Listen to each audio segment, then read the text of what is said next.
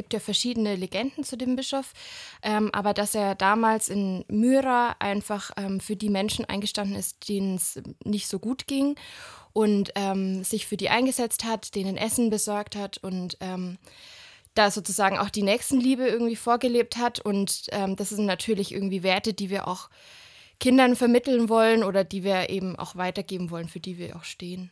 Lisa Marie Ströbel ist Bildungsreferentin bei der katholischen Junggemeinde Würzburg, kurz KJG. Für sie ist der Nikolaus viel greifbarer als ein fiktiver Konkurrent in der roten Jacke. Denn der heilige Bischof aus Myra, das liegt in der heutigen Türkei, hat im 4. Jahrhundert nach Christus tatsächlich gelebt. Der Brauch des heiligen Nikolaus lässt sich bis ins Mittelalter zurückverfolgen.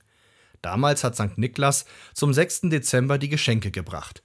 Nach der Reformation haben die Protestanten diese Rolle auf das Christkind übertragen. Der Tag der Geschenke ist auf Christi Geburt gelegt worden, Weihnachten. Das Christkind wiederum ist heute in vielen Teilen der Welt vom Weihnachtsmann oder auch Santa Claus abgelöst worden. Das Bonifatiuswerk und die KJG versuchen seit 2002 Bischof Nikolaus wieder ins Rennen zu bringen. Die Aktion heißt ja Nikolaus statt Santa Claus und Santa Claus ist ja sozusagen eine Werbefigur und wir wollen ähm, eben auf den Nikolaus aufmerksam machen, der ja ähm, als Bischof damals viel Gutes irgendwie für die Menschen getan hat. Allerdings hat auch der Brauch des Nikolaus seine Schattenseiten. Vielerorts ist er mit Schreckensgestalten umhergezogen, die dazu gedacht waren, Strafen zu verteilen und den Kindern Angst zu machen. Knecht Ruprecht, Krampus und Co. sind vielen auch heute noch ein Begriff. Wenn es nach der langjährigen Kinder- und Jugendpsychotherapeutin Maria Muck geht, sollte man diese finsteren Gefährten abschaffen. Wenn Nikolaus, dann muss er in seiner ganzen Figur als guter, hilfreicher Heiliger dargestellt werden. Heutzutage geht es nicht mehr um eine, ja, wie man sagen will, schwarze Pädagogik, sondern es geht darum, die Kinder zu aktivieren, was zu verstehen und ihr Verhalten danach leiten zu lassen.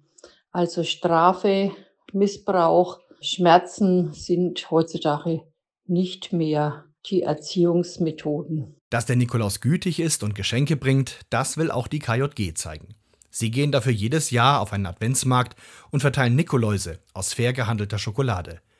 Leonhard Pfeiffer zieht dieses Jahr zum zweiten Mal das Bischofsgewand an, um in die Rolle des Nikolaus zu schlüpfen. Er kann bestätigen, dass die Figur bei den Kindern viele Fragen aufwirft. Meistens sehr einfache Fragen, sowas wie, äh, wer bist du, was machst du hier? Und äh, das ist meistens natürlich ein sehr guter Aufhänger, um dann die Geschichte dahinter zu erzählen, dass man äh, der Nikolaus ist, äh, als Bischof aus äh, Myra in dem Fall.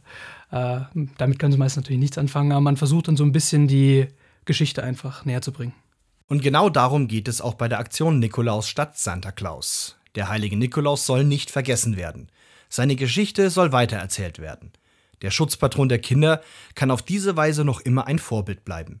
Lisa Marie Ströbel freut sich schon auf den 6. Dezember. Uns war schon wichtig, das dieses Jahr auf jeden Fall wieder zu machen, weil es letztes Jahr einfach richtig schön war und weil viele Kinder sich total äh, gefreut haben, auch ähm, genau, auch einfach über so einen Schoko-Nikolaus.